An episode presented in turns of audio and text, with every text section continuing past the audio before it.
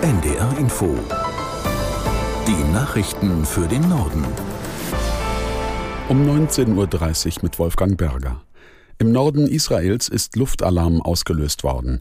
Die israelische Armee wies die Menschen in der Grenzregion zum Libanon an, Schutzräume aufzusuchen. Aus der NDR Nachrichtenredaktion Felix Tenbaum. Die Lage in Nordisrael ist unübersichtlich. Örtliche Medien berichteten von Raketenbeschuss aus dem Libanon. Das Militär wies das aber zurück. Man habe keine Anzeichen für Angriffe aus dem Nachbarland. Es gebe weder Einschläge noch Opfer. Hamas-Terroristen haben unterdessen offenbar aus dem Gazastreifen Raketen abgefeuert, die südlich der Stadt Haifa eingeschlagen sind. Die liegt etwa 150 Kilometer nördlich des Gazastreifens. Aus Gaza selbst gibt es inzwischen auch Berichte, nach denen bei israelischen Luftschlägen auch Rettungskräfte von Rotem Kreuz und Rotem Halbmond getötet worden sein sollen.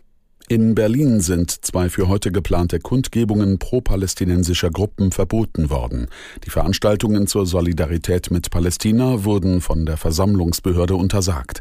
Bundesjustizminister Buschmann hat unterdessen erneut bekräftigt, dass Menschen, die den Angriff der Terrorgruppe auf Israel öffentlich feiern, mit strafrechtlichen Konsequenzen rechnen müssen. Wenn auf den Straßen des Landes, von dem die Shoah ausging, die Ermordung von Menschen, die nur deshalb ermordet worden sind, weil sie Juden sind, gefeiert wird, dann besteht ein öffentliches Interesse, dieses zur Anklage zu bringen. Und wenn auf den Straßen des Landes, von dem die Shoah ausging, der Mord an Menschen gefeiert wird, die nur deshalb ermordet worden sind, weil sie Juden sind, dann stört es den öffentlichen Frieden dieses Landes, weil dieses Land die Verantwortung für seine Vergangenheit trägt. Bundesjustizminister Buschmann. Bundeskanzler Scholz lädt die CDU-Führung und Vertreter der Länder zu einem Gespräch ins Kanzleramt. Es soll um den sogenannten Deutschlandpakt gehen, also um eine Zusammenarbeit in den Fragen der Migration, des Klimawandels und anderer zentraler Herausforderungen. An dem Gespräch am Freitagabend sollen CDU-Chef Merz, Hessens Ministerpräsident Rhein, ebenfalls CDU sowie Niedersachsens Regierungschef Weil von der SPD teilnehmen. Merz nahm die Einladung inzwischen an.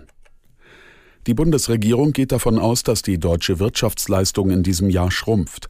In ihrer neuen Konjunkturprognose sagt sie ein Minus von 0,4 Prozent voraus. Im kommenden Jahr hält die Regierung ein Wachstum von 1,3 Prozent für möglich.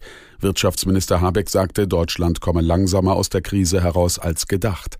Als Gründe nannte er die Nachwirkungen der Energiepreiskrise, die Zinserhöhungen sowie die Schwäche wichtiger Handelspartner.